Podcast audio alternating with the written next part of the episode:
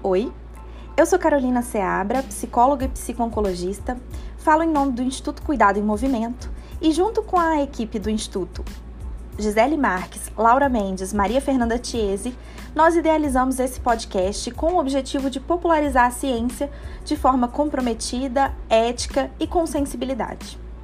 Nesse podcast, vocês vão encontrar conteúdos empíricos relacionados à ciência da psico-oncologia, os aspectos psicossociais relacionados ao câncer e as suas abordagens interventivas, profissionais, e também principais especialistas na área.